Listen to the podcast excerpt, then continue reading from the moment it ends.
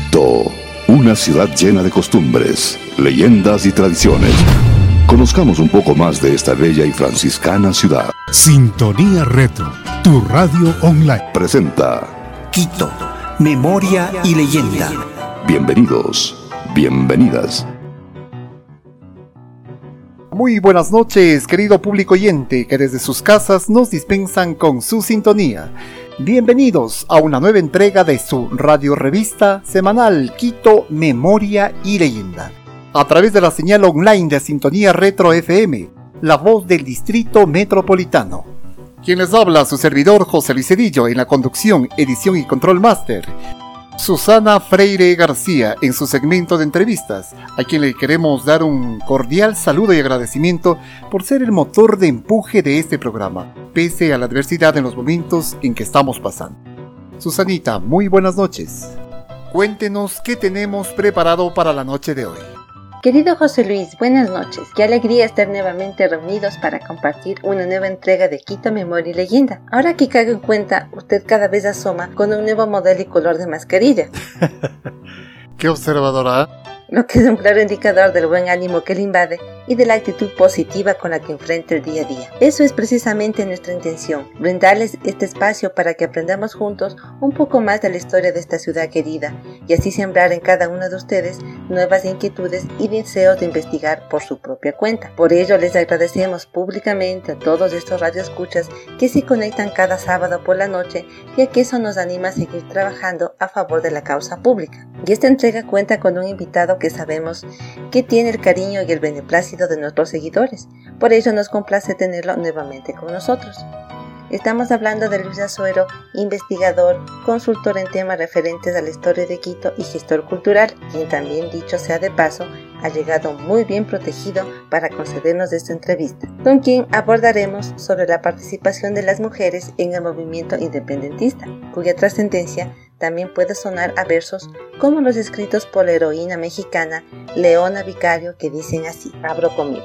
No solo el amor es el móvil de las acciones de las mujeres, ellas son capaces de todos los entusiasmos, y los deseos de la gloria y de la libertad de la patria no les son unos sentimientos extraños, antes bien suelen obrar en ellas con más vigor, como que siempre los sacrificios de las mujeres son más desinteresados. Cierro comillas. Damos inicio entonces al desarrollo del programa con nuestro primer segmento. La postal retrospectiva. Demos un vistazo al ayer para conocer las leyendas, tradiciones, testimonios y nostalgias de nuestro Quito de antaño. La batalla de Pichincha se realizó el 24 de mayo de 1822 entre las fuerzas patriotas comandadas por el mariscal Antonio José de Sucre y las tropas realistas que estuvieron encabezadas por Melchor Aymerich.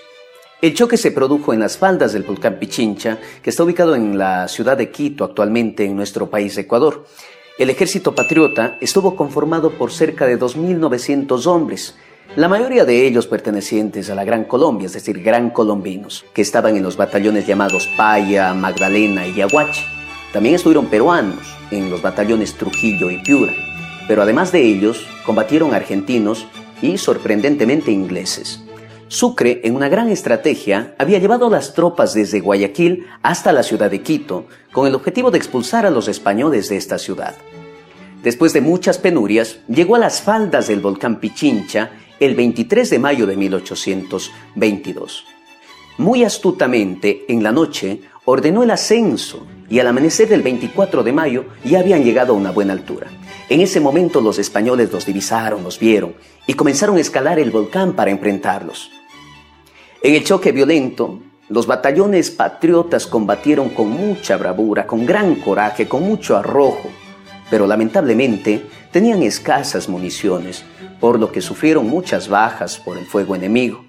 Cuando todo parecía perdido y que el triunfo se iba a inclinar a favor de los españoles, aparece sorpresivamente en las alturas un batallón conocido como Albión. Era un batallón de ingleses que llegaba con municiones y también con refuerzos. Los patriotas volvieron a la carga y lograron desbaratar y poner en fuga a los enemigos. La victoria patriota permitió la liberación de Quito y desde luego más adelante su anexión a la República de la Gran Colombia, cuyo presidente era don Simón Bolívar. El libertador hizo su entrada triunfal en Quito el 16 de junio de 1822, poniendo punto final al dominio español en tierras del actual Ecuador.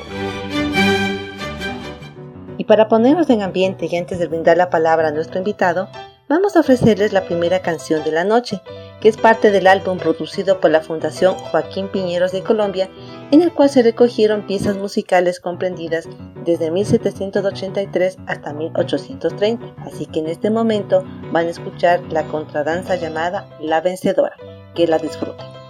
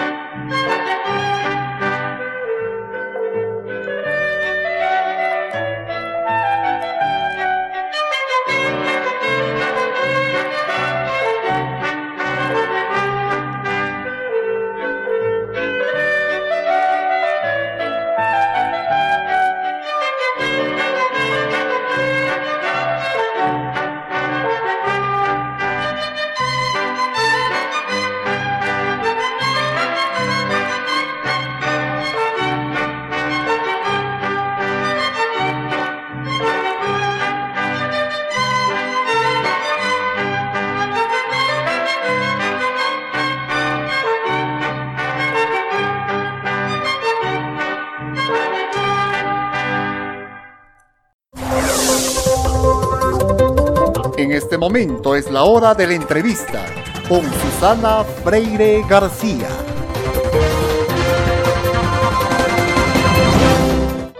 Querido Luis, es tan bonito y gratificante volvernos a reencontrar contigo en este espacio, toda vez que junto a ti siempre se aprende mucho. Como ya lo anuncié en un inicio del programa, vamos a dialogar en torno a la participación de las mujeres en el proceso independentista que culminó con la batalla de Pichincha del 24 de mayo de 1822. Lo lógico sería conversar del tema con una mujer, más lo meritorio en este caso es hacerlo con un hombre que sabrá abordar al mismo con inteligencia y sensibilidad. Así que estamos muy agradecidos de contar con tu participación. Y para no perder más tiempo, quiero comenzar haciendo una reflexión vinculada al contexto histórico de la época, ya que las mujeres a principios del siglo XIX se desenvolvían mayoritariamente en una posición de subordinación, circunscritas exclusivamente al espacio privado, de forma que solo tenían dos opciones respetables para la época, el matrimonio o el convento. Sin embargo, las nuevas ideas y los avatares propios de los movimientos emancipadores les dieron la oportunidad a varias de ellas de convertirse en sujetos activos, colocándose en el espacio público y adquiriendo un protagonismo relevante en algunos casos que les valió duras críticas, persecuciones incluso ataques vinculados a su moral y a su comportamiento. En base a lo expresado, ¿crees que esto ha influenciado hasta nuestros días para que no existan aún más investigaciones académicas en torno a la participación de las mujeres en el proceso independentista? Gracias, querido Luis. Bienvenido. Tienes la palabra. Muchísimas gracias, Susana, y gracias a José Luis por permitirme estar nuevamente en su programa y compartir micrófonos para hablar de, estos temas de interés, estos temas de nuestra historia y que es importante poderlos abordar eh, y compartir eh, de lo poco que, uno se conoce, ¿no? Y bueno, hablar un poco sobre las mujeres en la independencia. Ustedes recuerden que hay mujeres que no tuvieron un reconocimiento, no fueron galardonadas, que hubieron muchas mujeres anónimas que formaron parte de, todo este proceso de la independencia porque hay que recordar que, las mujeres han estado presentes durante todo eh, eh, el periodo de nuestra historia y, sobre todo pues ya en, temas antagónicos las mujeres han estado presentes eh, desde la revuelta de los estancos que hubieron participación de mujeres ahí justamente en, las revueltas con el tema de, de los impuestos y alcabalas y claro, también levantamientos indígenas que han sido mujeres invisibilizadas, pero que poco a poco se han ido rescatando nombres, ¿no? Como doña Lorenza Villamaita Curi, eh, algunas eh, otras mujeres de apellido Tupiza, eh, que, igual han, participado en, en estas revueltas indígenas de Nevite, de Huatús.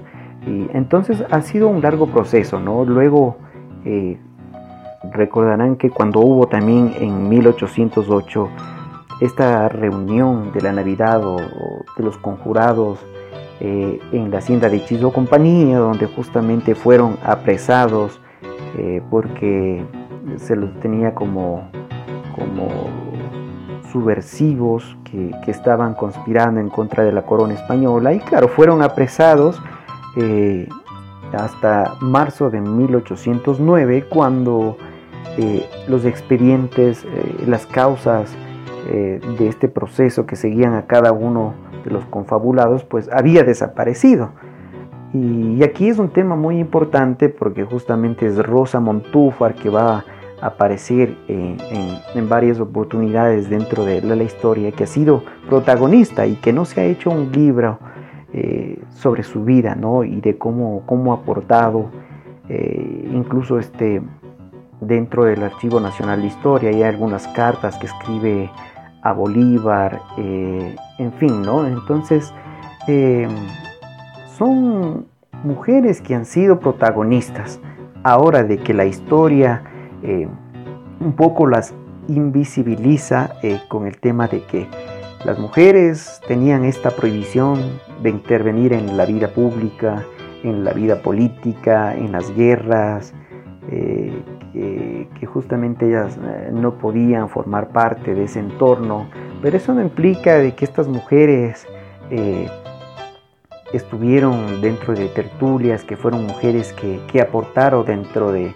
estas causas y, y, claro, arriesgaron su vida. Hay que tomar en cuenta que ellas entregaron su vida por la causa de la libertad, por sus ideales, por el entorno afectivo, por su hogar. Entonces, eh, mujeres, tanto eh, patriotas que apoyaban a esta causa de, una nueva nación, como mujeres que, defendían a la corona española, que eran realistas porque sus esposos, eh, sus hermanos, sus hijos eran autoridades de la audiencia o del cabildo. entonces había una defensa, ¿no? del que se haya escrito muy poca de ellas, Em, pero eso no implica que no hayan documentos en los archivos donde aparezcan procesos o aparezcan nombres de ciertas eh, mujeres que participaron dentro de, este entorno, que, como fue eh, estas, estas guerras eh, patriotas, ¿no? de insurgentes y luego pues con lo, de la batalla del Pichincha. Aquí hay varios nombres que hay que destacar y que bueno, los iremos eh, abriendo un poco eh, ese entorno para, conocer eh, quiénes eran y, que bueno, es importante poder señalar esto. Y sí, justamente como, como tú comentabas, Susi, libros eh, que, mayormente han escrito académicas, ¿no? Sobre las mujeres ha escrito la doctora Jenny Londoño, eh, la doctora Marcela Costales también escribió un poco de, para resignificar eh, y hablar un poco de, estas mujeres que, han sido olvidadas de la historia. Ana María Huechel también ha tratado un poco sobre estas mujeres en ese proceso de la independencia. Eh, el doctor Fernando Jurado también escribió, recuerda, un libro sobre las quiteñas. Es decir, se ha escrito sobre el papel protagónico de las mujeres o, se ha escrito sobre biografías y, su vida, ¿no? como es el caso de Manuela Canizares o de Manuela Sáenz. Pero pienso que hay varios nombres que, que han pasado eh, escondidos, ¿no? Que, no se los ha dado el valor, eh, siendo de las dos causas, ¿no? tanto de la realista como de la causa patriota. Entonces es importante irlas rescatando y, sobre todo pues uno se da cuenta que sí tuvieron un papel protagónico dentro de este proceso de la independencia eh, que, inició pues largamente y, que de ahí hay varias fuentes para rescatar todo eso. Entonces yo pienso que la historia con respecto al protagonismo de la mujer y, su vida activa dentro de todo este proceso, pues ha sido muy parco, se ha escrito en, partes, pero pienso que hay que extender un poco más, ¿no? Eh, hay nombres que, que deberían rescatarse y que bueno, lo vamos a ir tratando poco a poco más adelante, pero eh, eso es lo que yo iniciaría em, hablando de, este, de este tema de las mujeres en, la independencia. Eh, y que hay que tomar en cuenta que inclusive hubieron mujeres que participaron, eh, a pesar de que tenían prohibición de participar, pero tuvieron vida activa y que formaron parte de la, de estas batallas, ¿no?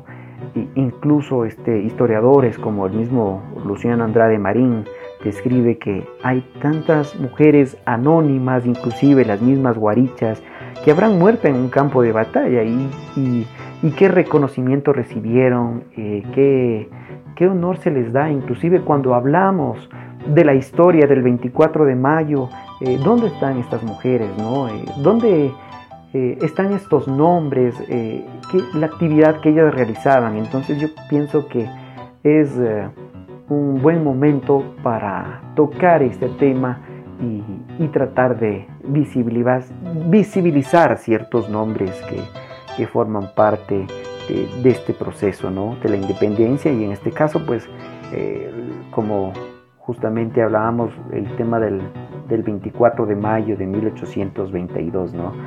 Em, claro, entonces eh, cuando se da esta, esta recuperación de la ciudad de Quito y se destituye al presidente de la audiencia, que eso es la parte importante, pues eh, justamente deja de ser eh, un estado de la corona española para convertirse justamente en un gobierno republicano y, esa es la gran importancia de la recuperación de Quito, pues y ahí vamos a ir tratando poco a poco ciertos nombres que aparecen ¿no? dentro de, este proceso de, la independencia de, Quito y, y lo del 24 de mayo de 1822.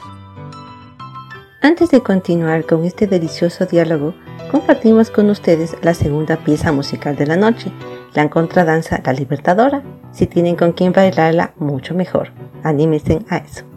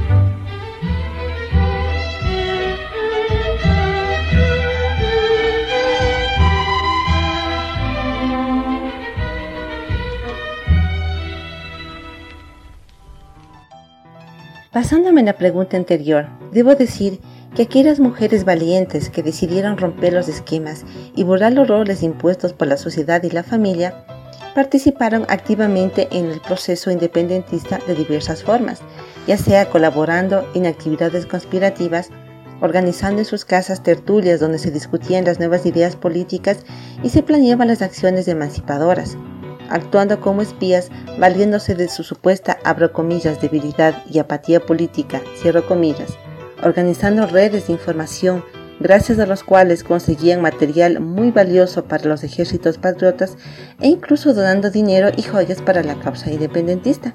Aquí, por ejemplo, surgen nombres como Manuela Sáenz, Josefina Barba, Manuela Garaycoa de Calderón, Rosa Camposano, Natán y Jonatás, entre otras, que con sus actitudes y con sus acciones más que todo apoyaron este noble ideal. En base a tu conocimiento, querido Luis, ¿consideras que el aporte de estas mujeres y otras más que tú sabrás bien mencionar fue de vital importancia para las actividades del ejército patriota? Es una pregunta muy interesante porque eso me lleva a poder eh, mostrar un documento que tengo aquí al cual quiero dar lectura para entender mucho mejor eh, este tema de la mujer en cómo es su participación activa dentro de este proceso de la independencia. Y esta, y esta carta la escribe Antonio José de Sucre a doña María Ontaneda y Larraín. Esto fue escrito en el cuartel general de la Tacunga el 3 de mayo de 1822. Antonio José de Sucre le escribe a doña María Ontaneda y Larraín lo siguiente. Señora de mi estimación y respeto, cuando se trata de la libertad de la patria, preferible a toda otra consideración, es muy satisfactorio para mí hablar de tan interesante asunto a quien como usted ha hecho en su obsequio sacrificios superiores a su sexo, en tiempo que estos, por desgracia, fueron infructuosos. Esta es la ocasión más oportuna para que usted, en virtud de la notoria decisión por la causa de la independencia, con que se ha distinguido en esta capital, repita sus esfuerzos y ponga en uso el poderoso influjo de los atractivos de su sexo a fin de evitar que las armas sean las que decidan la suerte de esta hermosa parte del territorio de Colombia porque me sería muy sensible que en el estado actual de las cosas se sacrificase la vida de un solo americano. Con estos desgraciados compatriotas empeñados ciegamente en sostener el, desesperado partido de la esclavitud, es que usted debe emplear su persuasión y ascendiente a fin de que el término de esta campaña sea el desengaño de los que están obstinados en prolongar los males de la guerra y las desgracias de la América. De todos modos, yo confío y cuento con la colaboración de usted a nuestros esfuerzos para la libertad del departamento. Este servicio aumentará la consideración y apreciación que ya tiene para usted su muy atento y amigo servidor Antonio José de Sucre. Como ustedes pueden eh, escuchar en esta carta que hace Sucre a María Ontaner y Larraín, eh, justamente eh, pidiendo su apoyo como a través de este sacrificio que ella realiza por esta causa de la independencia. Entonces nosotros podemos ver cuán, activa a través de, estas cartas, ¿no? de estos epistolarios, se van eh, suscitando acontecimientos donde la mujer es protagonista de todo lo que conlleva todo este proceso de la independencia. Eh, otro ejemplo importante que quiero también retomar es el de doña Rosa Montúfar. Eh, Rosa Montúfar, quien ya desde la época del 10 de agosto de 1809, pues ha participado activa, ha sido quien ha estado en contacto con Carlos Montúfar como comisionado regio, tratando de apoyar cuando se dio esta batalla del Panecillo del 7 de noviembre de 1812.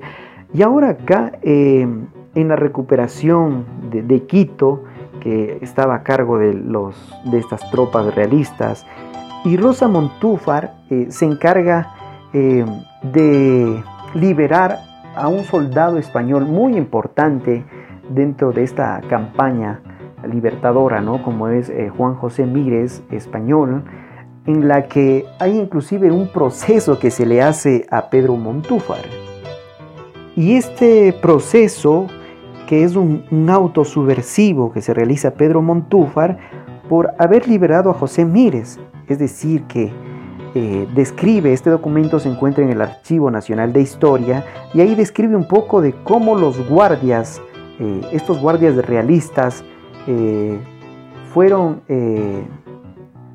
fueron dormidos. Es decir, que en este proceso habla de que estos guardias realistas habían consumido dos botellas de vino con narcótico y una vez que estuvieron dormidos, liberaron eh, quitándoles las llaves, liberaron a José Mírez de la prisión eh, de, la cárcel de corte donde éste se encontraba.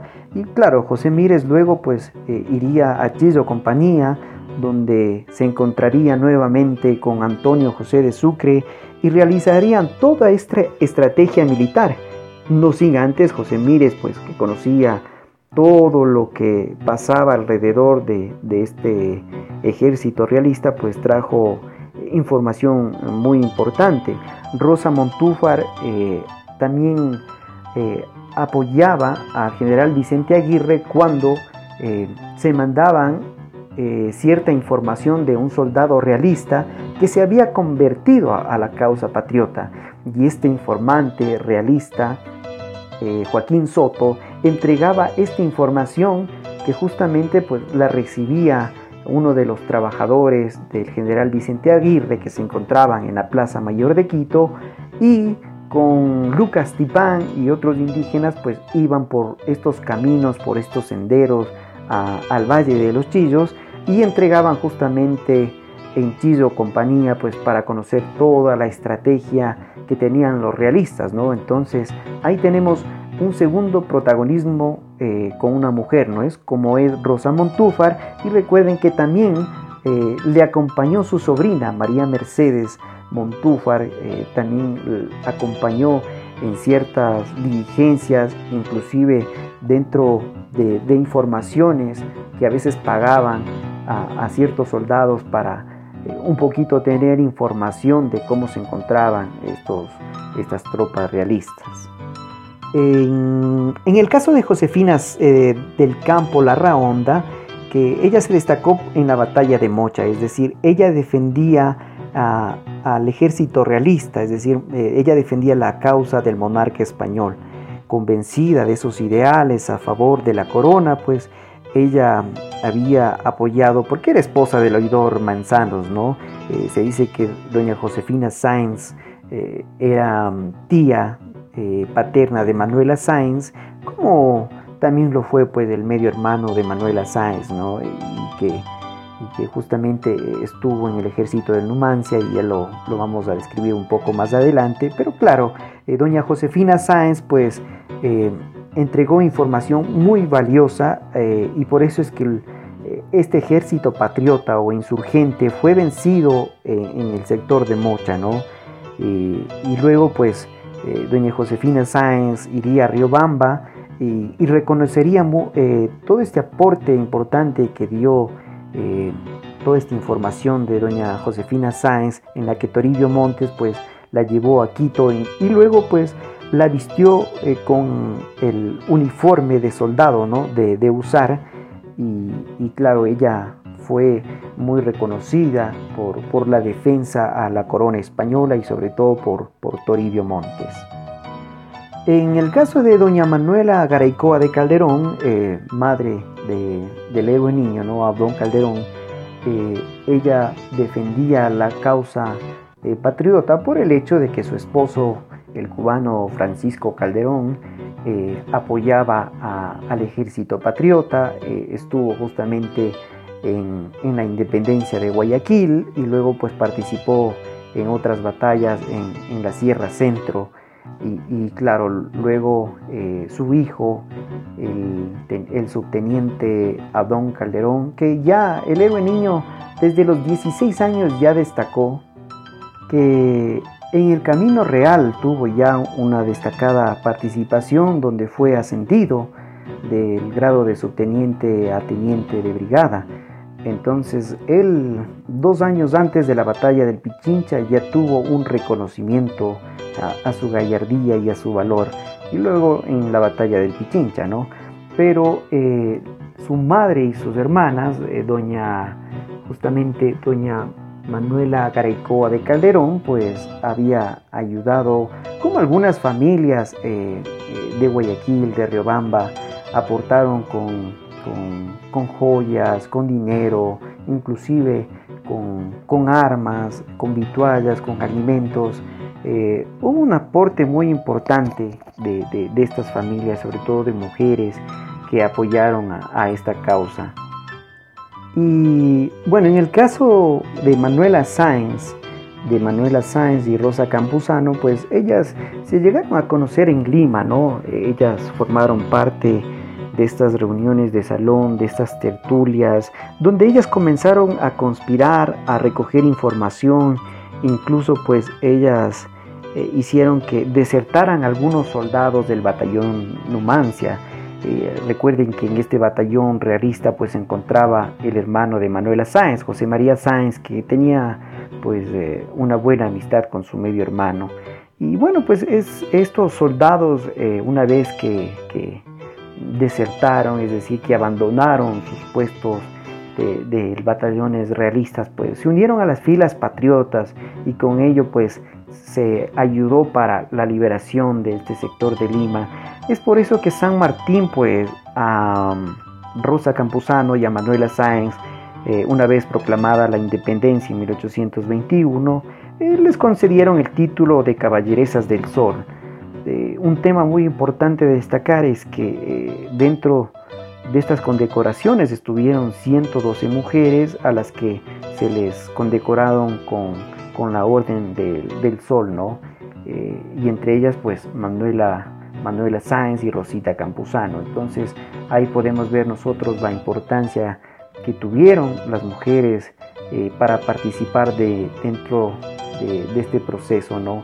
Eh, cómo fueron activas, eh, mujeres que lucharon por esos ideales, que a causa de sus vidas y, claro, todo el entorno que luego llevó a, la crítica, que, fueron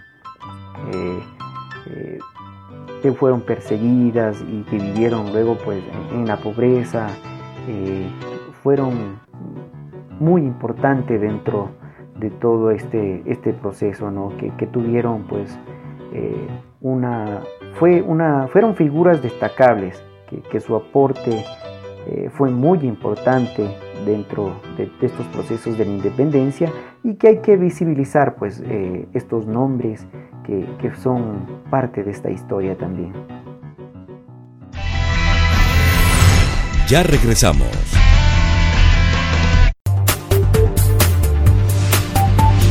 Inicio de espacio publicitario. Facturas Soft. Cobra y genera facturas con un solo clic. ¿Qué es FacturaSoft? Es un software web integral que te permite cobrar con tarjetas de crédito y débito, Visa y Mastercard, de clientes nacionales e internacionales, y emitir la facturación electrónica ilimitada con un solo clic. Factura Soft. Cinco beneficios de nuestro software. Facturación electrónica. Integración de facturación electrónica en cualquier aplicación contable o desde Factura Soft. Emite facturas, retenciones, notas de crédito, notas de débito y guías de remisión. Punto de venta. Apertura y cierre de caja.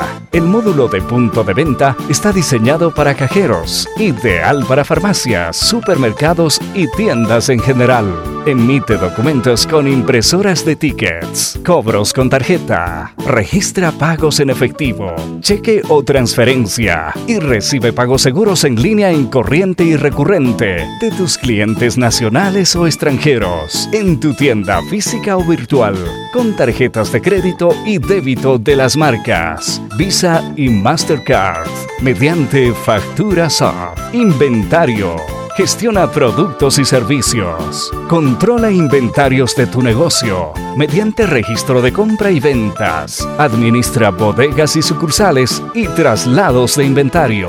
CRM maneja una historia de seguimiento a clientes potenciales y contactos ilimitados. Consulta cotizaciones emitidas, correos enviados, llamadas realizadas y más. Llama al 098 46 40 145. Factura Soft.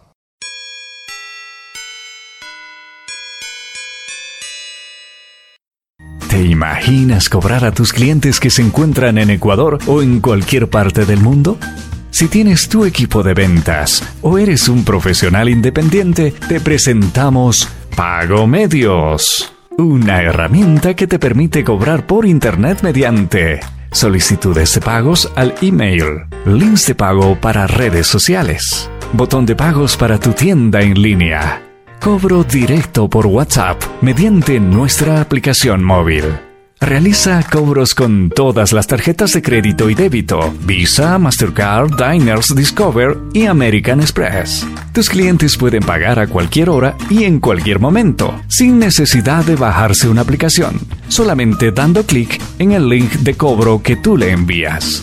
El cliente ingresa los datos de la tarjeta y listo, el pago está realizado. El cliente recibirá un voucher electrónico con la información de la transacción. Con Pago Medios te ayudamos a tener más ventas y cobranzas de manera no presencial, más seguridad y control porque disminuyes el uso de efectivo y eliminas el riesgo de robo o de billetes falsos. Monitorea tus ventas consolidadas en tiempo real desde nuestro portal administrativo web o aplicación móvil. Integración con cualquier tipo de aplicación contable o desarrollo a medida. Lleva tu negocio al siguiente nivel. ¿Qué esperas para ser parte del cambio? Afíliate hoy con Pago Medios y asegura tus ventas con todas las tarjetas de crédito y débito, estés donde estés. Para afiliarte, ingresa a www.pagomedios.com o llama al 098 46 40 145.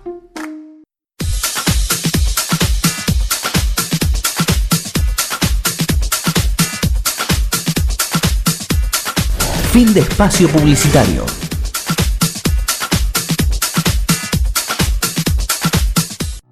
Como este tema da para tanto, Aquí ya nos vamos a poner a bailar con nuestro invitado gracias a esta tercera pieza musical que es un bambuco viejo llamado La Guaneña.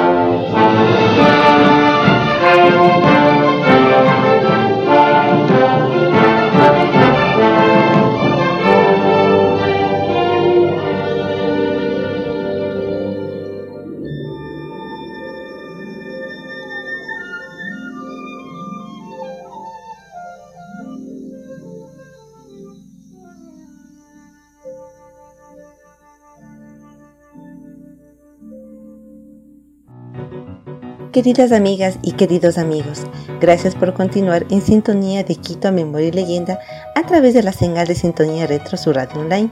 No se imaginan ustedes lo bien que estamos pasando aquí con nuestro invitado.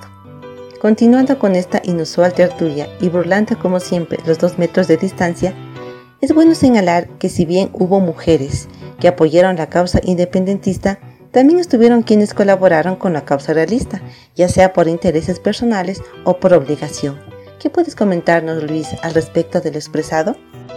Es un tema eh, muy importante poder rescatar eh, cómo participaron eh, las mujeres apoyando la causa realista. Pero antes de eso hay que tomar en cuenta que hubieron mujeres que formaban parte de, de chapetones o en este caso de autoridades que defendían la, causa del rey, ¿no?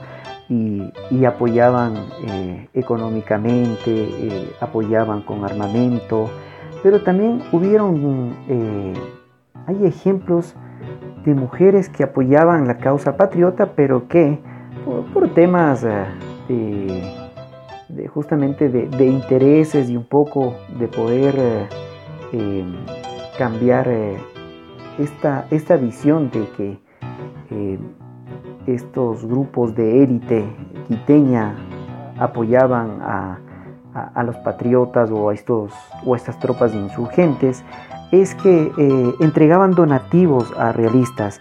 Y yo voy a poner un ejemplo como fue eh, la ayuda que pedía doña Josefa Espinosa de Aymerich. Es decir, doña Josefa Espinosa pidió eh, algunos donativos, eh, entre ellas pues a, la misma marquesa de Soranda, que junto con su madre, doña Teresa Larrea, pues entregaron algunos donativos, ¿no? Y aquí tengo yo una información interesante que son unos documentos legajos del Archivo General de Indias en Sevilla, que describen eh, este apoyo que recibió doña Josefa Espinosa de Aymerich. Entre ellos está la de doña Mariana Carcelén y de doña Teresa Larrea, entregando un donativo de mil pesos. Doña Rosa Montúfar Larrea entrega 55 varas de valletón. Rosa Larrea, 16 pesos. Doña Josefa Gijón, 2 onzas de oro. Eh, doña Josefina Sáenz entregó 200 eh, camisas eh, hechas y una caja de hilos y 200 pesos. Doña Teresa de Villasís entregó 122 varas de jerga. Catalina Valdivieso igual entregó unas 100 varas de jerga. la marquesa de San José, eh, ella, doña Rosa Carrión, entregó unas mil varas de valletón. Eh, lo cierto es que todas estas mujeres contribuyeron a, esta causa realista, pero fue por un tema de presión, las cuales eh, trataban de contribuir para vivir bien, ¿no? para que justamente no sean atacadas, entonces para quedar bien a la causa y sobre todo por un poco cambiar esa, esa visión ¿no? de que, que, les tengan que ellos, eh, que estas mujeres eh, o su entorno familiar pues estaba apoyando eh, a, esta a esta causa insurgente. Es por eso que entregaron estos donativos, pero como bien sabemos que tanto doña Rosa Carrión, esposa del marqués de San José, como la misma Rosa Montúfar, le vemos en este accionar apoyando a la causa patriota, ¿no? Otro caso de mujeres que tenemos es eh, doña Mercedes Ávila, que ella también pues eh, apoyaba a su esposo, que era un comandante argentino, José García, quien justamente estuvo en el bando realista y luego pues este eh, se cambió de bando y se, fue al, al, bando patriota, ¿no? a la causa del ejército libertador y luego pues tuvieron tuvieron una batalla en Camino Real donde justamente fue prisionero. Y claro, lo lamentable fue que cuando fue eh, este prisionero, eh, él eh, fue, fue fusilado, desmembrado y, parte de sus cuerpos, pues una, una, mano fue expuesta en Guaranda, inclusive la, la, cabeza de, de, este comandante José García fue, fue expuesta puesto eh, en, una, en, una, especie de jaula de hierro que, se había puesto en, la entrada sur de Quito, es decir, por el puente del Machanga, y ahí se expuso para exponer eh, justamente eh, a ¿no? Y Carmen no tuvo compasión y, y claro, fue un momento eh, duro para su mujer, ¿no? Tener que, que, el amor de su vida, pues, haya sido destrozado y que, que, sus miembros hayan sido expuestos. Entonces fue una situación muy difícil para doña Mercedes Ávila. Y luego pues ella ya se casaría luego con, con este eh, patriota Alberto Salaza, que luego fue pues fundador de la Casa de la Moneda y, ahí escribió un poco también sobre la historia del reino de Quito en sí. Pero claro, em, son esas cosas de mujeres, ¿no? que a la vez de, de, participar eh, activamente y de, de poder eh, apoyar esta causa de la libertad, también eh, sufrir, ¿no? saber que, que puede morir su, su, padre, su hermano, su esposo, pues es, un momento muy duro.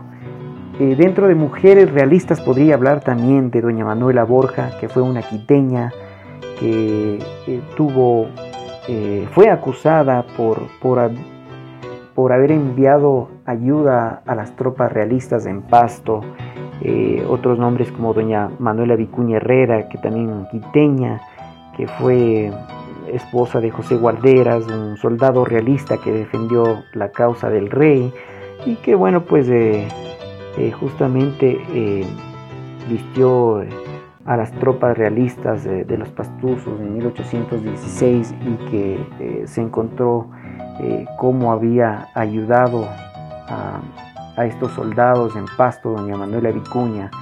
Entonces, eh, y hay otros nombres, ¿no? Como igual doña Ignacia Novo Arteta, o una guayaquileña que fue esposa del comandante de Manuel Arredondo, Manuel Arredondo y Niño, que fue el realista que como sabemos participa en, participó en estos hechos lamentables del 2 de agosto de 1810 y claro, su esposa guayaquileña eh, se, casó con, justamente con este comandante y, apoyó la causa realista. ¿no?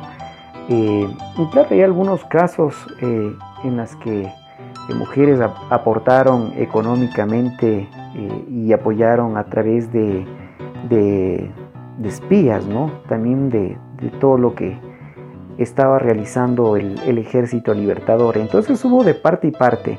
Es decir, la mujer estaba activa, como ustedes eh, pudieron escuchar esta carta de, Sucre que le hace a María Antanelli Larraín, eh, como es a la misma Rosa Montúfar y, con Manuela Sainz, igual que, que, aportó, ¿no? trató de aportar de alguna manera y que incluso eh, se cuenta que, sus, sus, empleadas, ¿no? tanto Natas como Jonatas, este, también eh, ellas estuvieron indagando eh, de cómo se encontraba la ciudad para llevar información al ejército de Sucre.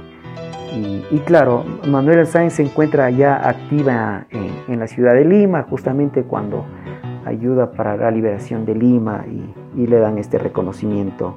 Y, claro, ella es reconocida como la generala del ejército libertador, entonces eh, es importante el papel protagónico que tuvo Manuela Sáenz y que claro, en algún momento se tergiversó eh, parte de su vida porque eh, los mismos eh, realistas trataron de mancillar y, un poco castigar la imagen de Manuela Sáenz, pero Manuela Sáenz ha sido un personaje muy importante dentro de la historia y por algo pues es la libertadora del libertador. Y, claro, como yo les había comentado, eh, la participación de mujeres dentro de estas campañas, eh, hubieron mujeres que incluso se, disfrazaron, ¿no? Y, en este caso hay registros de las tres Manueles, ¿no? Donde justamente eh, soldados disfrazados de varones con bigote y al nombre de Manueles, Manuel Jurado, Manuel Jiménez, Manuel Esparza, habían participado en la batalla del Pichincha y en la de Ayacucho. Y, claro, cuando una de estas mujeres, doña Gertrudis Esparza, eh, participando en la batalla del Pichincha, es herida, y, justamente cuando le realizan las curaciones en el campo, pues descubren que, era mujer porque se le había caído el bigote y claro, un poco el busto. Entonces se supo que, justamente había sido una mujer disfrazada de soldado. Y luego en la batalla de Ayacucho también participan eh, dos mujeres a la que una de ellas es eh, herida, herida en el pecho y una vez que le van a, sustraer una herida que tuvo en el pecho, pues descubren que, que, era mujer, ¿no? Y ahí aparece Nicolás Jurado, Lojana y, y justamente eh, Inés Jiménez, que es lojana, y claro, fueron condecoradas en Ayacucho eh, por, por, por, haber participado, ¿no? Una de ellas inclusive eh, fue ascendida dentro de esas condecoraciones. Nicolasa Jurado fue ascendida al grado de sargento, pues, y Nicolás Ajurado e Inés Jiménez eh, fueron condecoradas en la batalla de Ayacucho. Y claro, como el caso de ellas, eh, habrán otras mujeres anónimas que, igual habrán participado dentro de la batalla y que eh, justamente no se les ha reconocido, ¿no? No, se les ha, no se les ha hecho un tributo ni un galardón, sino son esas mujeres anónimas que formaron parte de las guerras de independencia, pero ahora conocimiento pues sabemos lo importante que fue eh, su participación dentro de, de este proceso de la independencia. Para quienes nos están escuchando, es necesario señalar que la participación de las mujeres se dio a todo nivel social, desde las más pudientes y acomodadas hasta las más sencillas. Y en este punto quiero detenerme en un grupo de ellas que se movilizaron junto a los ejércitos patriotas, y está acompañando a sus cónyuges, padres, hermanos o compañeros de vida. A estas mujeres se les otorgó algunas denominaciones como rabonas, guarichas, soldaderas, juanas o voluntarias. Tú que has investigado acerca de lo expuesto, ¿puedes contarnos cuál era el rol de estas mujeres que viajaban y caminaban junto al ejército patriota y también qué opinión te merece estas denominaciones de las que fueron objeto? Bueno, aparecen estos términos, ¿no? De justamente de las mujeres que acompañaron a, los ejércitos, ¿no? se le ha conocido como las rabonas, soldaderas, juanas, voluntarias, guarichas. Y, hay que tomar en cuenta que todas estas tienen un mismo significado, pero hay que entender eh, el lugar, ¿no? Por ejemplo, las rabonas son estas mujeres que participaron con los ejércitos en Bolivia. Eh, lo mismo las soldaderas que, participaron dentro de esa revolución mexicana, eh, las juanas en Colombia, eh, las voluntarias que aparecen en Europa, en Estados Unidos, y el término guarichas. Las guarichas aparecen en, esta parte de Venezuela. yo me atrevería a decir que el término guarichas viene con los soldados venezolanos de este ejército libertador que, vendrá posiblemente con Córdoba, ¿no? Eh, eh, estos ejércitos traerán eh, ese apelativo a estas mujeres, mujeres indígenas que acompañaron a, las, tropas libertadoras de Sucre, ¿no? Em, yo un poco investigando sobre el tema de las guarichas encontré un poco en la lingüística indígena venezolana, que justamente son unos misioneros capuchinos que publicaron en 1981 eh, de Buenaventura de Carrocera, es un sacerdote que habla un poco sobre estos indios araucas en su misión evangelizadora y ahí describe un poco de esta historia, ¿no? En las Islas Bahamas, entre Cuba y Haití, de estos indios araucas que fueron desplazados por el Caribe del oriente de Venezuela. Y es justamente José Felipe Rinciarte quien da a conocer eh, justamente sobre el término, ¿no? Aquí describe el término de guarichas, que significa mujeres habla de estas mujeres que son bien dispuestas, que son eh, de mejores facciones que los hombres, que son muy aseadas. Su vestir se reduce a contrastes de un delantal de un palmo de cuadro, dice, son muy afectivas, tienen sus peines y tijeras con cintas, zarcillos y, otros, y otras bagatelas. Eh, entonces un poco eh, describe Felipe Vinciarte de este término de las guarichas que aparece ya por, por la parte sur de los valles de Bogotá y Tunja, donde en esta lengua chipcha barbacoa eh, se sigue aplicando a la mujer indígena, ¿no? En la jerarquía de princesa, de mujer sabia o sagrada. Y luego, pues, eh, cuando se da justamente esta campaña, eh, ya desde 1820 a 1822, eh, describen ya de estas mujeres, ¿no? Ahí aparecen eh, este término de las guarichas, ¿no? En el ejército libertador. Recordemos que llegaron estos llaneros, soldados llaneros de Venezuela y Colombia, utilizarían el término para estas mujeres indígenas, ¿no? Que acompañaron a las tropas. Y claro, cada historiador cuando describe un poco sobre estas voluntarias que acompañaron a los ejércitos, pues tratan de buscar un poco el, término, ¿no? Es, y un poco em, eh, no se ha indagado de dónde venía el término, ¿no? Y como les había comentado, las rabonas en Bolivia, las soldadescas en México, las juanas en Colombia, las voluntarias que aparecen en Estados Unidos, en Europa, y que también pues son voluntarias las que apoyaron esta causa, ¿no? acompañando justamente al ejército o guarichas como mejor se le conoce. Pero claro, hay un término que se tergiversó en una época eh, mucho más adelante. ¿no? Eh, el doctor Fernando Curado eh, reconoce que estas mujeres, estas guarichas, llegaban cinco horas más temprano al sitio donde descansaban el ejército, ¿no? los batallones donde pernoctaban ellas se encargaban de preparar las carpas, de realizar las carpas, de preparar la comida, de cuidar a los enfermos y heridos, de dar eh, enterramiento a los soldados, a los caídos en batalla, también limpiaban y cargaban las armas y si fuera necesario también tomaban las armas contra el enemigo.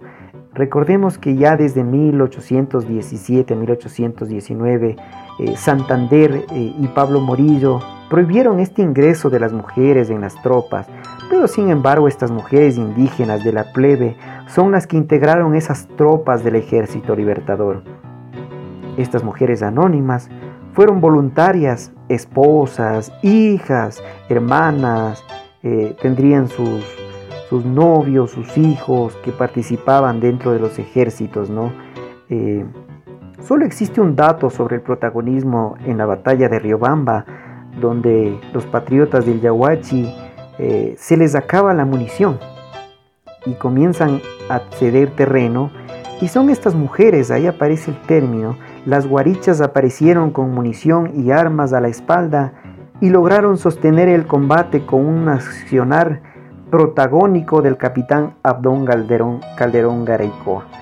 Eh, justamente en esta sublemación indígena eh, se comienza a, dar ¿no? Eh, el término de las guarichas y ellos pues aportaron, ¿no? como ya les había comentado, pero claro, luego de un tiempo ya en la República, se tergiversa el tema de estas voluntarias y más bien es a través de estos movimientos de la época liberal, cuando en este periodo las guarichas ya no son mujeres de la plebe y no son indígenas, sino mujeres de la clase media, terratenientes de la costa, y esas mujeres que con ese despectivo de guarichas, y digo despectiva porque en estas montoneras de Alfaro eh, aparecerán nombres, hay varios nombres que, nombran de, de, quienes participaron de estas revueltas, y claro, los enemigos de Alfaro pues hablarán de que participaron apoyando a la causa del indio Alfaro, estas guarichas, prostitutas, eh, mujeres de la vida que se unieron al Alfaro. Y ahí es donde se tergiversa en sí el de guarichas. Y hay veces que se ha optado por utilizar ese mal término y describir de la misma manera a estas mujeres voluntarias que apoyaron en la batalla del Pichincha. Entonces yo pienso que es importante rectificar ese error y más bien darle eh, este significado eh, de el apoyo que tuvieron las trompas del ejército libertador, pero recordemos que también participaron guarichas dentro del ejército realista. Eh, sí hay documentos donde hablan de mujeres eh, de Juanas, es decir, justamente voluntarias, que apoyaron esta causa cuidando de, la alimentación y la guarnición. Eh, describen, hay documentos justamente en España, de la participación de mujeres indígenas dentro de las tropas realistas. Entonces, eh, nosotros podemos ver de esta manera la participación activa de las mujeres eh, dentro de algunas élites, ¿no? Las mujeres indígenas, que en este caso pues son las invisibilizadas, la que no se ha tomado los nombres, pero que sí hay que destacar ese protagonismo. Y luego pues estos registros, ¿no? Ya de, mujeres criollas, de, que justamente eh, participaban activamente eh, con alimentación, eh, con vituallas, con telas, con dineros, con joyas, etcétera, etcétera. Y claro, ahí se ve la participación también de la otra élite. Entonces las mujeres llevaron eh, una parte activa dentro de todos estos procesos de la independencia y que es importante un poco reivindicar eh, el, apoyo y sobre todo la participación de las mujeres dentro de estos procesos. Recordemos que siempre que nosotros hablamos de actos cívicos, usualmente la mujer es la que eh, tiene un enfoque menor y siempre pues sale el gran protagonista que va a ser el hombre, ¿no? Pero yo creo que es momento de darle valía, de, darle una nueva orientación y también de destacar el papel protagónico que tuvieron las mujeres dentro de nuestra historia. Entonces, eh, pienso que eso eh, es importante ahora que justamente hablamos del tema. Una danza llamada la Trinitaria.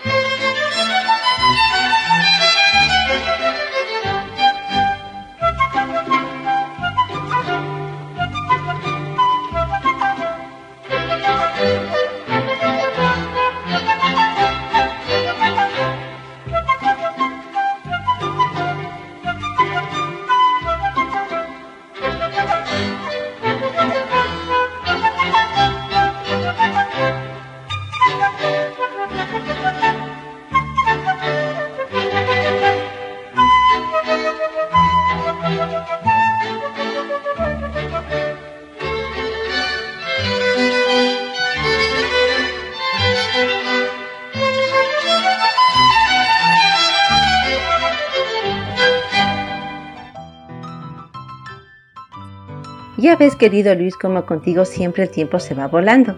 Es por ello que nos complace invitarte una y otra vez para que compartas con nosotros todo cuanto sabes de manera tan generosa. Te reitero nuestra admiración y agradecimiento por brindarnos tu tiempo y atención. En este programa se te valora mucho. Considero que hemos abordado varios puntos de interés, espero tú también pienses lo mismo, y no queremos dejarte ir sin que nos contestes esta última pregunta.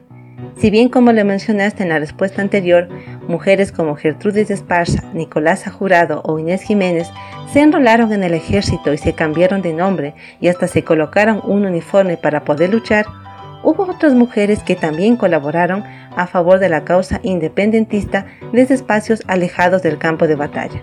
¿Puedes comentarnos acerca de esto? En el caso de las tres Manueles, ellas fueron condecoradas. Eh, en el caso justamente de doña Nicolasa Curado Lojana, fue ascendido al grado de sargento por Antonio José de Sucre.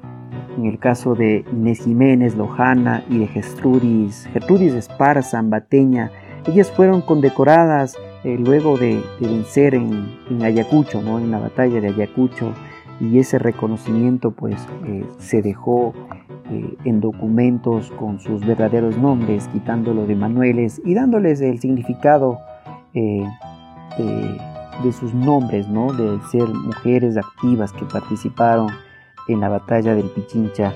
Y claro, hay que también destacar que en este proceso también fue importante eh, los conventos. ¿Y por qué digo los conventos? Porque Antonio José de Sucre eh, existe un documento en el archivo del, Carmen de San José o el Carmen Alto, donde Antonio José de Sucre pide oraciones y que ellas recen para que todo salga bien, para que no se derrame sangre y para que eh, se se lleve a esta causa como es la, libertad de, la ciudad de Quito, ¿no? de, liberar a la ciudad de Quito.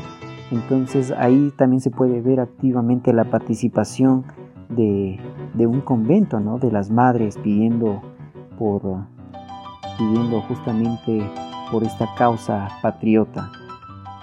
Entonces eh, es importante eh, dar esa connotación de la participación de las mujeres en forma activa dentro de este proceso de la independencia.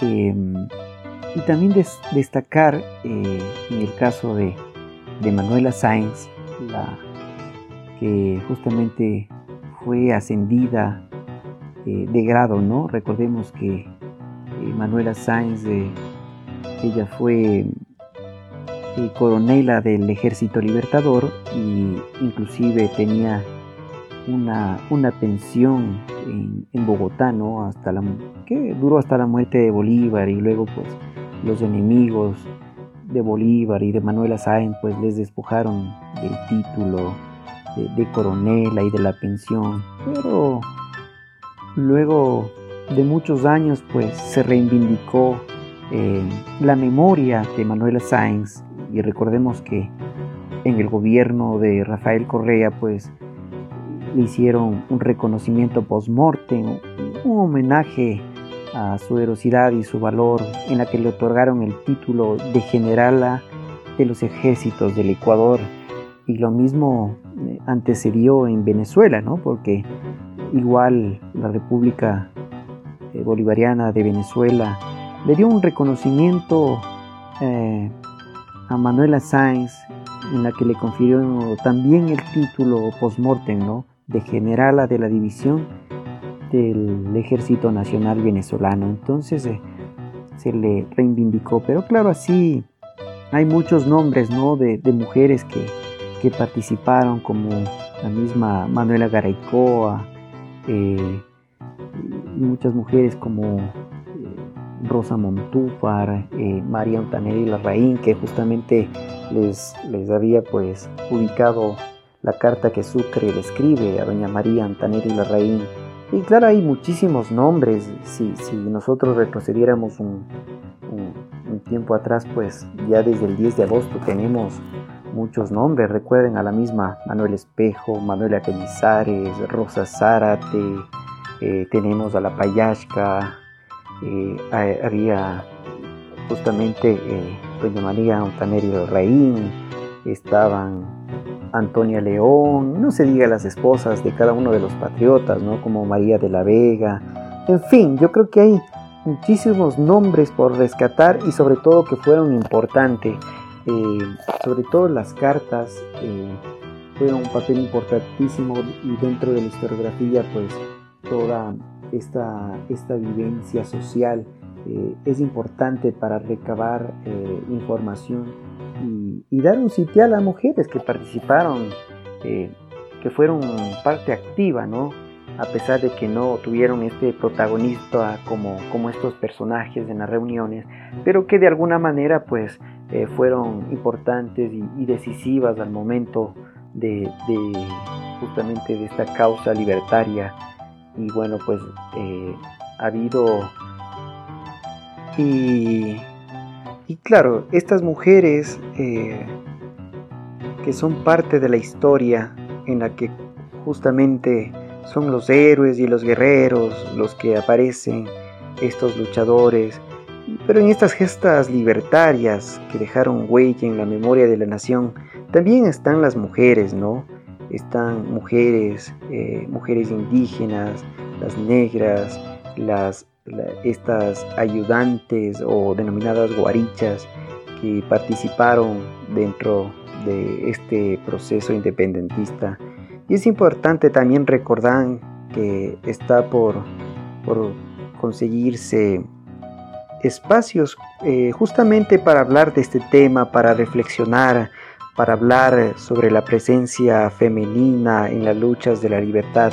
Entonces yo pienso que es importante a través de esta entrevista, a través de este programa, pues rescatar y dar el valor importante de la actuación de estas mujeres aguerridas que se propusieron pues ayudar en esta lucha de la independencia para lograr su causa, ¿no? Entonces eh, es importante reflexionar de este tema y darle la importancia necesaria y seguir trabajando en rescatar eh, más nombres que aún han quedado en el olvido o que han sido invisibilizadas. Así que, bueno, pues agradezco muchísimo eh, la invitación y espero pues haber estado a la altura y de haber de alguna manera contribuido con, con estos pequeños datos de nuestra historia y, a seguir trabajando. Les agradezco muchísimo.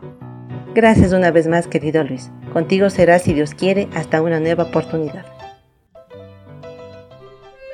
En cuentos, relatos y leyendas, hoy presentamos La Marquesa y el Mariscal, adaptación realizada por Fabián Serrano Coral, sobre trabajos de investigación histórica de varios autores.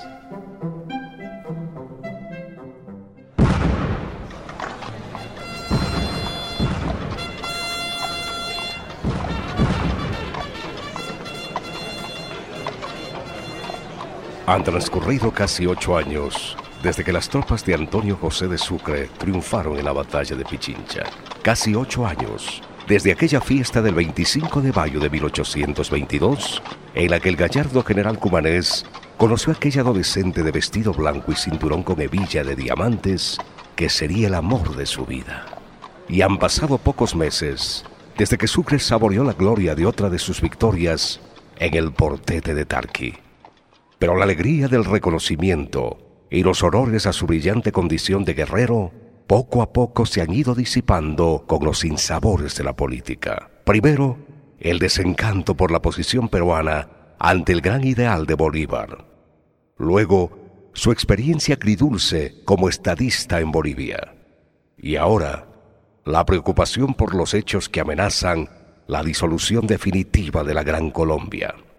En medio de estos avatares, Antonio José ha podido disfrutar muy poco de la vida de hogar junto a su esposa Mariana y su pequeña hija Teresita. Y cuando creía que la tranquilidad llegaba a su casa en Quito, la noticia de un nuevo compromiso en Santa Fe de Bogotá lo alistaba para una nueva separación de seres queridos. Y esta vez sería para siempre.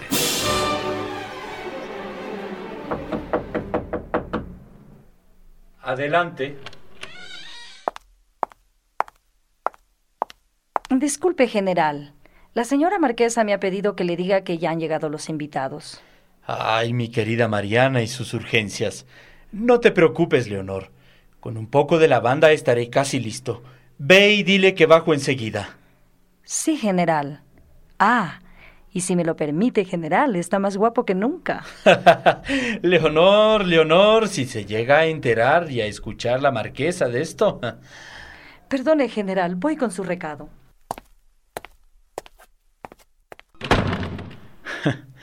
Más guapo que nunca. Me pregunto si con 44 años a cuestas puedo doblegar la admiración de las mujeres. ¿Mm? Empiezo a sentir que ya no tengo el vigor y el entusiasmo que tenía cuando conocí a Mariana. Y ahora este nuevo viaje. ¿Quién sabe lo que me espera? Habré cambiado mucho como para que ahora las fiestas y los agasajos ya no tengan el encanto de hace pocos años. Va, dejemos las premoniciones y el hastío y atendamos este compromiso. Haría mal si resiento la diligencia de Marianita y la cortesía de Lorenzo. Vamos, pues, veremos qué puede suceder mañana.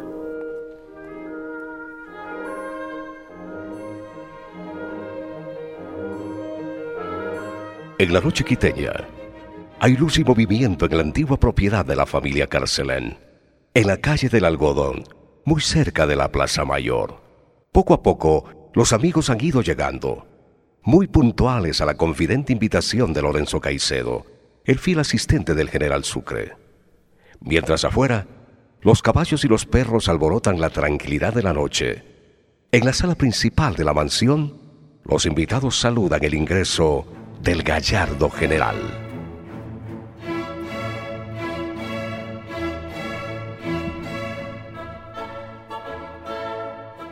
Antonio José, me tenía preocupada su tardanza. Vamos, Marianita. Yo también he aprendido a complacer mi ego. Y no creo que haga mal.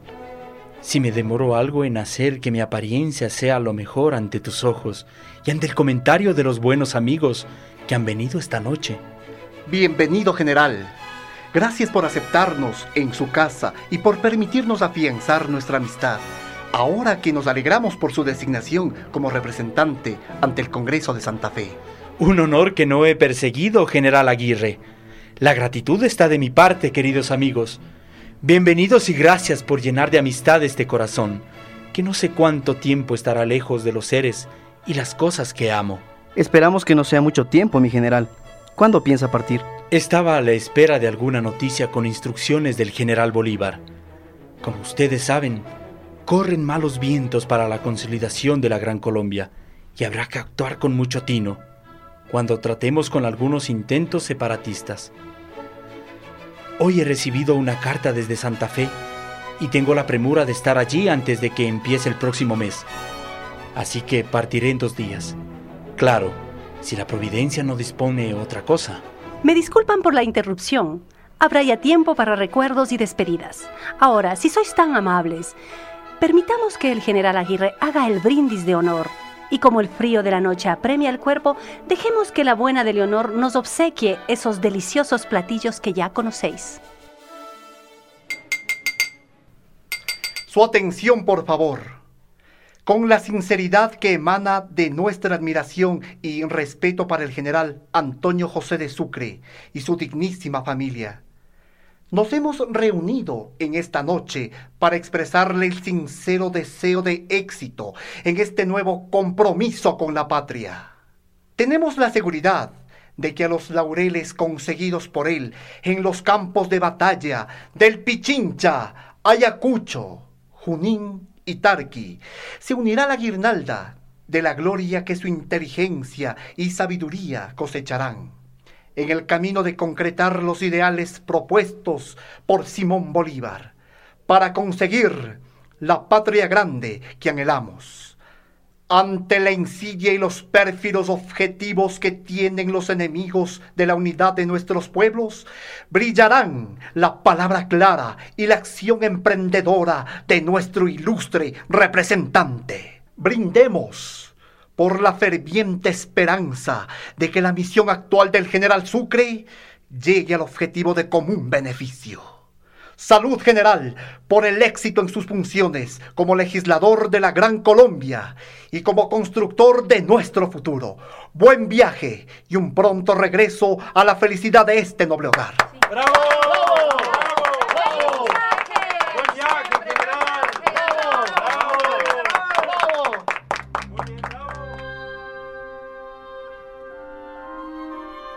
Una fría y lluviosa mañana, en compañía de su ayudante de confianza, Sucre parta hacia el norte.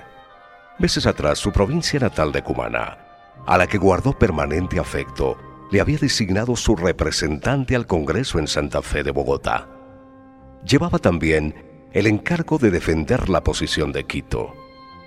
En el camino conoció de la agitación separatista que José Antonio Páez fomentaba en Venezuela. Ya en Pasto, varios amigos le ratifican lo que ya era secreto a voces, los planes del general Juan José Flores y los comentarios llenos de odio hacia su persona que regaban los generales José María Obando e Hilario López. Mientras tanto, en Quito, doña Mariana Carcelén, marquesa de Solanda, recibía con preocupación las noticias de su esposo y se dedicaba al cuidado de su pequeña hija Teresita. Una tarde, de febrero de 1830, mientras tomaba el sol en el patio de la casa, recibió la visita de un nada disimulado pretendiente, el general Isidro Barriga de Castro, quien estuvo a las órdenes de Sucre en Ayacuchitarqui, donde alcanzó el grado de coronel. Bogotano, de elegante porte, las preseas militares lucían a plenitud en su gallardo cuerpo, de apariencia juvenil a sus 27 años.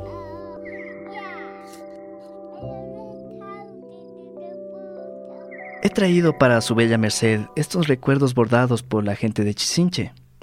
Junto a la admiración y respeto que allí le tienen, he puesto los míos para ver si termino por agradarla a mi bella Marianita, y para tratar de disipar ese velo de tristeza que tiene en la mirada. No estoy triste, barriga. Si acaso le interesa, estoy preocupada por la suerte de Antonio José.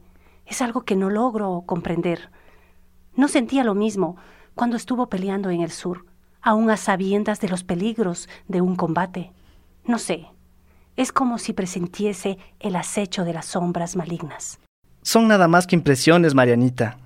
¿Qué le podría suceder al heroico general Sucre en la vida esplendorosa que tendrá en Santa Fe, como gran salvador de la patria e hijo predilecto de Bolívar? No sea mordaz, barriga, que no le queda. Usted mismo me ha dicho todos estos días sobre los rumores del complot que se cierne en Perú y en Venezuela. Sí, Marianita, pero debe estar tranquila. Si existe algún peligro, ese no tocará a nuestro general. Todo el mundo sabe que su virtud está más en la espada que en los avatares políticos. A ese nivel, los odios son entre Bolívar y Santander. Pero ¿para qué hablar de tristezas, Marianita? Mire qué hermosa que se está poniendo la tarde. Una invitación para hablar de las cosas nobles del corazón, no de ausencias, Marianita, de cercanías, de sueños que se pueden tocar. ¿Otra vez va a empezar con lo mismo, barriga? No faltaba más. Leonor, Leonor. Sí, señora marquesa. Por favor, ve a la despensa y dile a Caicedo que venga a atender al señor aquí presente. Ah, que no escatime medida alguna, pues ya sabes que nuestro invitado de todos los días gusta de los buenos manjares y el buen oporto. Luego me traes a Teresita y me acompañas, que tenemos que ir al Carmen Bajo. Enseguida, señora marquesa.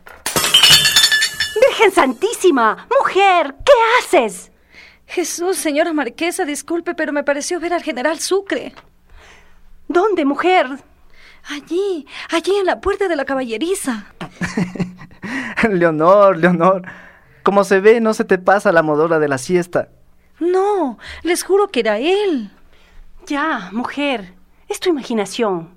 Vamos, recoge lo que has votado y ve a buscar a Caicedo, que se nos hace tarde. Y usted, Barriga, disculpe el incidente y me perdona si lo dejo solo.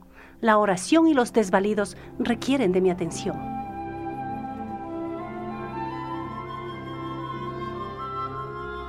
Malos presagios inundaban la casa de la marquesa de Solanda, a todo con el cielo gris y la amenaza de la temporada invernal sobre Quito.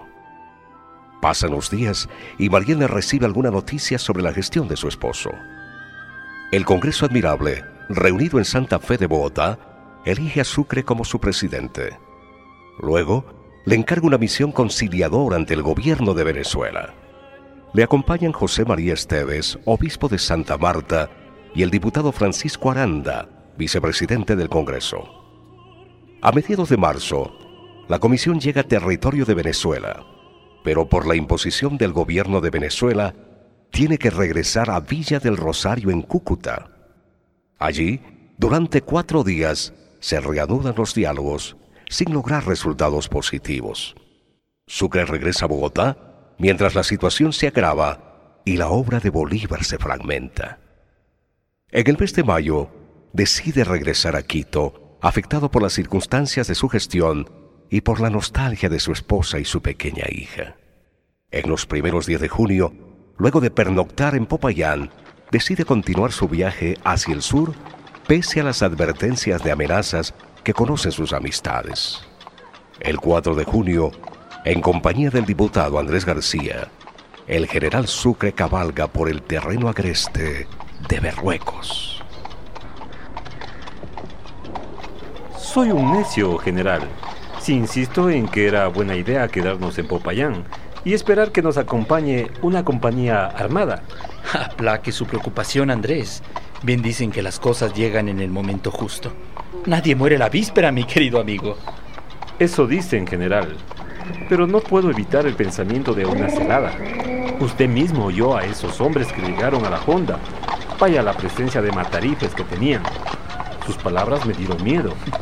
Ya hemos hablado de este asunto, Andrés. ¿Cuántas veces le he dicho que los enemigos acechan a la patria y no a mi integridad? Anímese, mi querido amigo. Pronto llegaremos sanos y salvos a nuestro destino.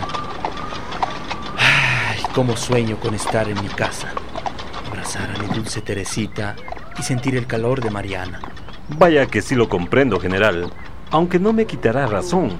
Si creo prudente que no lleguemos directamente a Pasto, podemos acampar en algún sitio cercano. Así, no daremos motivo alguno de reacción a Obando y su gente. Bueno, si es por su tranquilidad, pero no cuente que vamos a retardar mucho el viaje. Tengo seria preocupación por el ambiente que se ha generado en Guayaquil, en Cuenca y en la misma Quito. Ya sé que cuento con su ayuda para por lo menos intentar la separación de esos distritos. Mi pensamiento y mi brazo estarán en esta lucha, general. Yo creo que... ¿Pero qué pasa?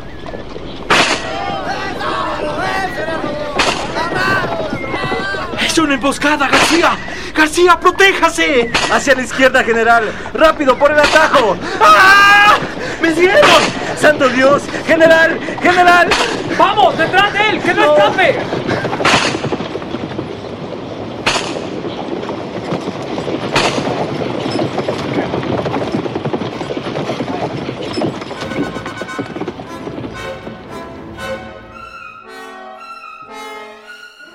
La selva de Berruecos vuelve a ser oscura y silenciosa, en una fecha de negra recordación. Allí queda el escenario de la maldad y la ambición, grabada con la sangre y la vida del mejor y más inocente de los héroes colombianos en los anales de la América Meridional. Se cumplían así los presagios y se cumplía la palabra que Antonio José de Sucre hizo llegar en la última carta al libertador Simón Bolívar el 8 de mayo de 1830. No son palabras las que pueden fácilmente explicar los sentimientos de mi alma respecto a su persona. Usted los conoce, pues me conoce mucho tiempo y sabe que no es su poder, sino su amistad la que me ha inspirado el más tierno afecto a su persona. Lo conservaré, cualquiera que sea la suerte que nos quepa, y me congratulo que usted conserve siempre el aprecio que me ha dispensado sabré en todas las circunstancias merecerlo. Adiós, mi general. Reciba usted por gaje de mi amistad las lágrimas que en este momento me hacen verter la ausencia de usted. Sea feliz en todas partes y en todas partes cuente con los servicios y con la gratitud de su más fiel y apasionado amigo.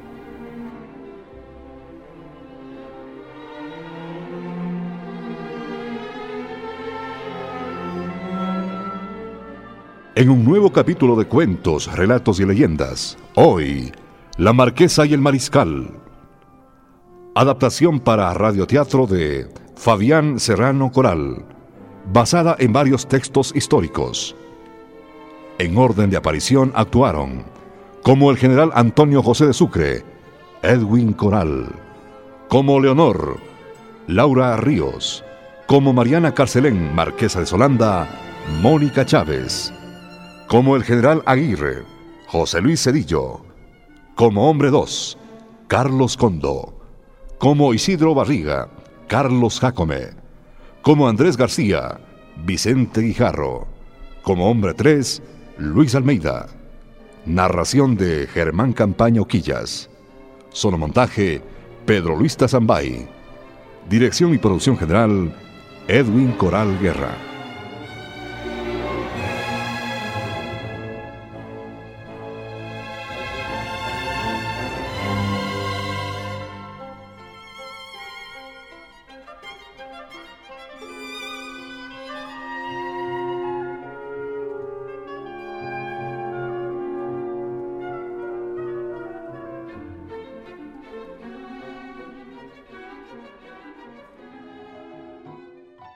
Para cerrar con broche de oro esta entrega del programa Quito Memoria y Leyenda, no sin antes decirles que ha sido un privilegio hacer este programa para ustedes y compartir además este tiempo valioso junto a José Luis Cedillo, quien es el artista de este programa, ya que gracias a él, tanto la edición como la producción del mismo consiguen un producto de excelente calidad.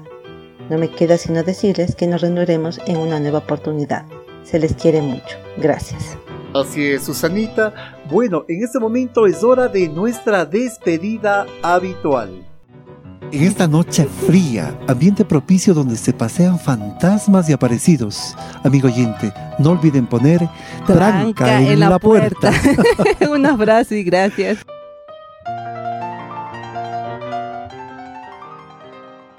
Quito, memoria y leyenda. Un recorrido por la memoria de nuestra franciscana ciudad. Hasta un próximo encuentro.